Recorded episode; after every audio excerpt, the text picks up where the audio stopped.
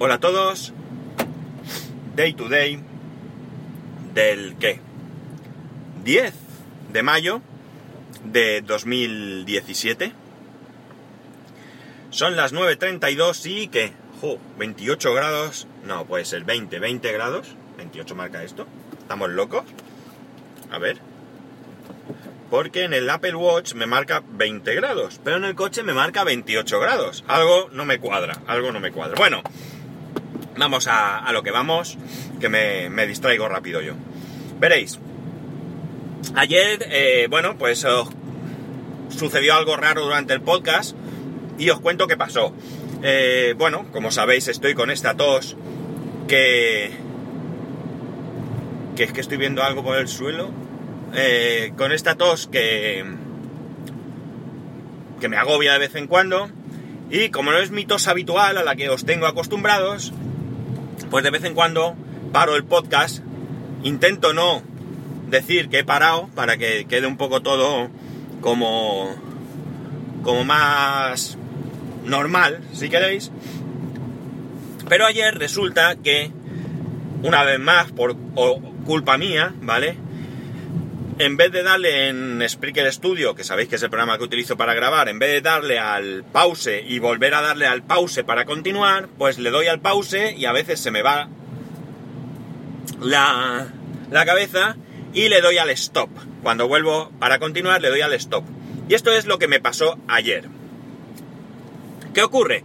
Que ayer cuando me pasó esto yo ya llevaba 14 minutos grabados, ¿no? Entonces, mmm, sinceramente, cuando me pasa algo así, ya sea por, por culpa mía o ya sea por, por, cualquier otra circunstancia, me da una pereza terrible volver a empezar. Pero una pereza brutal, no lo podéis ni imaginar.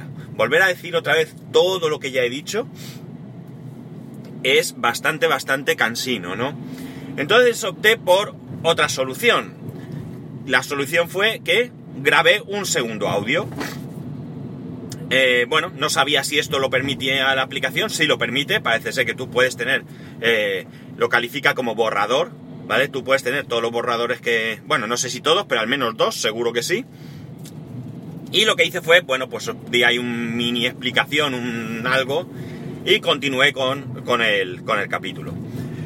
Cuando terminé de ello, eh, bueno, pues como tenía dos audios, no los quise subir al final porque quería, prefería intentar algo para unirlos, ¿no? No quería tener dos capítulos el mismo día. Y lo que hice fue, eh, al llegar a casa, ponerme a ello. Mientras tanto, le fui dando vueltas a cómo hacerlo y, eh, bueno, pues fui pensando a ver si la aplicación permitía enviar el audio a algún sitio.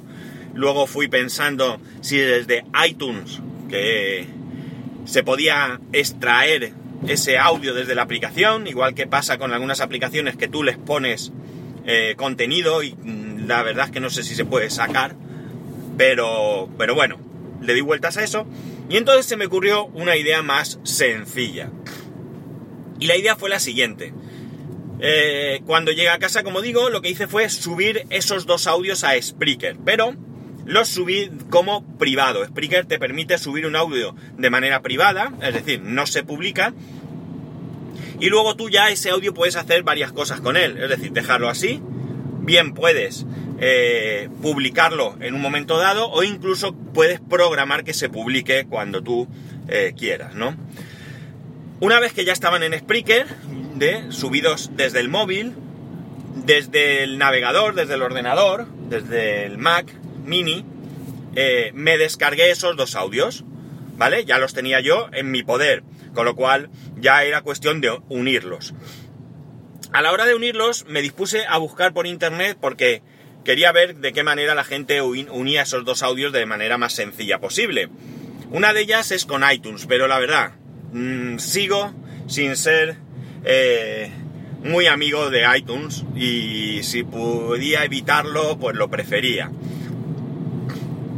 Eh, había alguna aplicación por ahí y demás, que estaba buscando alguna aplicación eh, gratuita, evidentemente, o a través de alguna web que fuese de manera online.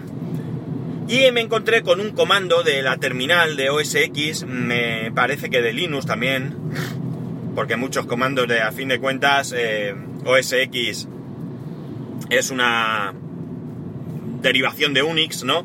Eh, un comando, como digo, que yo ya en alguna ocasión lo había utilizado, pero ni me acordaba de él, que es eh, cat. ¿eh? C-A-T. Eh, este comando, como digo, es muy muy sencillo de utilizar.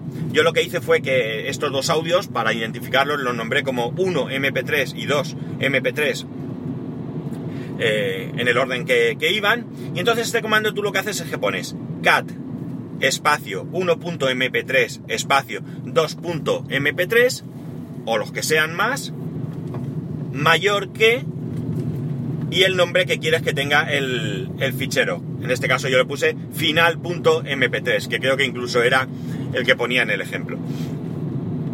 Es una cuestión súper, súper rápida. Tener en cuenta que son audios de poca... de que no ocupan mucho espacio, ¿no? Eh, una vez unido, pues nada, ya lo que hice fue subirlo a Spreaker como normalmente hago y bueno, lo hice esta vez desde el ordenador ya que lo tenía ahí y no era plan de, inventar nada más, era la manera más rápida y sencilla. Y eh, así es como solucioné este eh, problema. la cuestión, no sé si el audio ha empeorado la calidad, no sé... no sé realmente cómo ha, yo lo único que hice fue escuchar un poco bueno, este ha sido otro ejemplo de lo que me pasó ayer, pero esta vez he dado al botón adecuado. Eh, me he perdido. La cuestión es que, eh, como digo, no sé si la calidad ha cambiado todo, me da exactamente igual. Yo no quería tener dos audios, yo quería tener uno solo. Y eh, bueno, Lo único que tengo es que tener cuidado con estas cosas, ¿no? Evidentemente, como sabéis, grabo mientras voy conduciendo y eh, cualquier cosa que tenga que hacer mm, tiene que distraerme lo menos posible o incluso no distraerme. De la manera que coloco el móvil es relativamente muy muy sencillo y con muy poca distracción. Eh, la misma distracción que tengo en pausar la grabación que mirar, eh, por ejemplo, la hora en el salpicadero o la gasolina que me queda, ¿no? O sea, lo tengo puesto de manera que, que ya digo, la distracción es mínima, pero eh, es la que hay y por lo tanto yo no, no debo de, de distraerme más allá de todo esto. Eh, bueno, me quería contaros un poco cómo lo había hecho, quería contaros cómo había solucionado este problema por si a alguno le puede en este o en un caso diferente venir bien.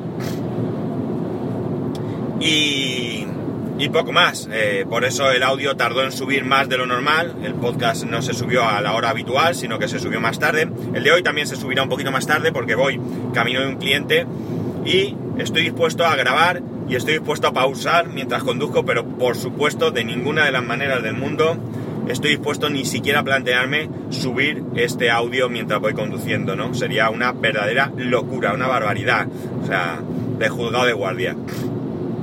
La distracción sería brutal. Entonces entenderéis que lo primero es mi seguridad y que por tanto no estoy dispuesto a,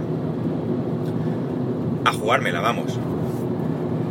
Más cosas. Eh, sé que algunos los, hay ciertos temas recurrentes que os aburren un poco pero yo creo que precisamente la, una, una, al menos finalidad de, este podcast es compartir las experiencias que voy teniendo por si pueden ser de utilidad para alguno, ¿no?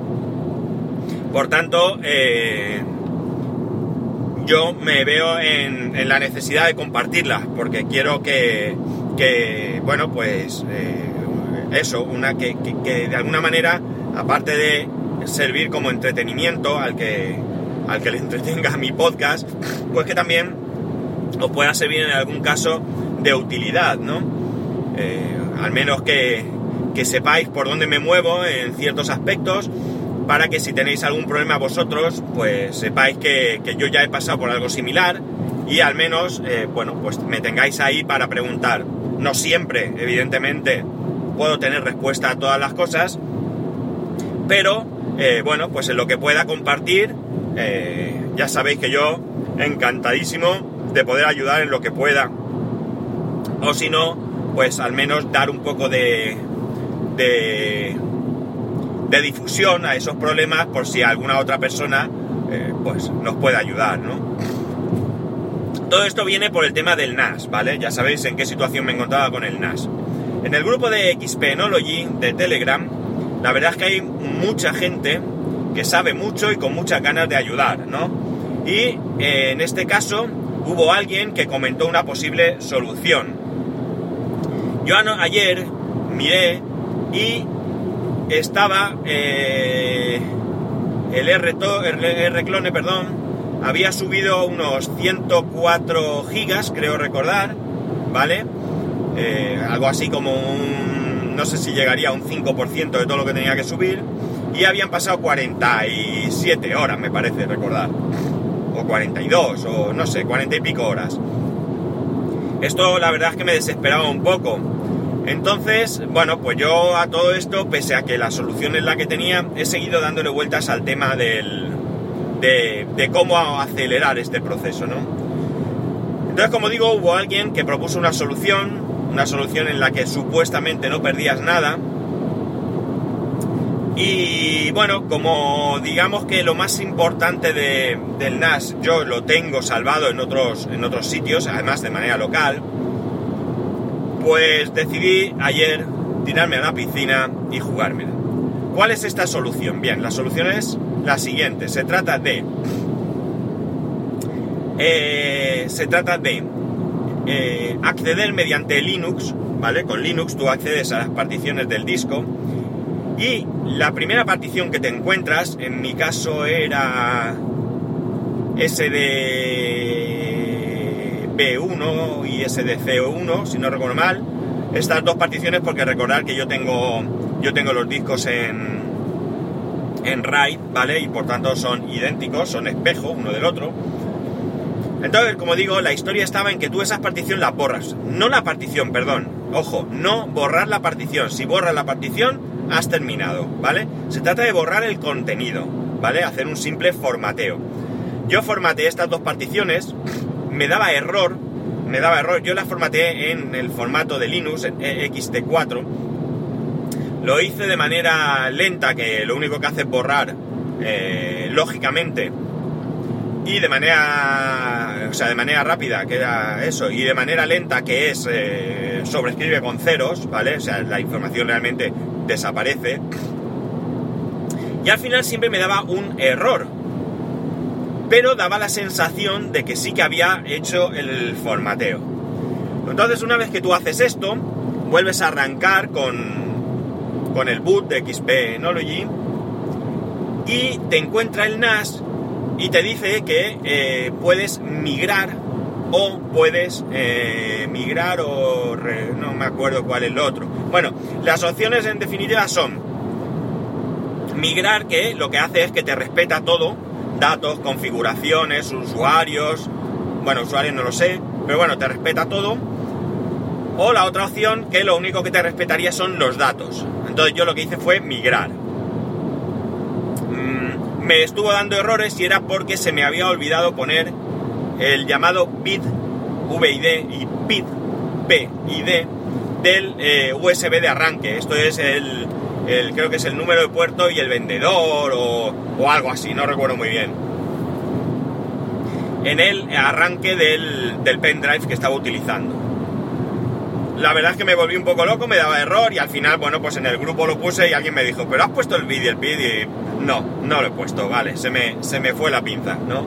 Ja, ja, ja, ja, todos nos reímos un rato, qué tonto estoy.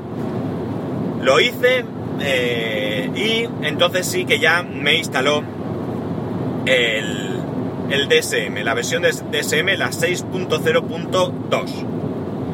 Eh, una vez que arrancó, te pide algunos datos, nombre del, del servidor, le puse el mismo que tenía, usuario, creé el mismo usuario que ya tenía,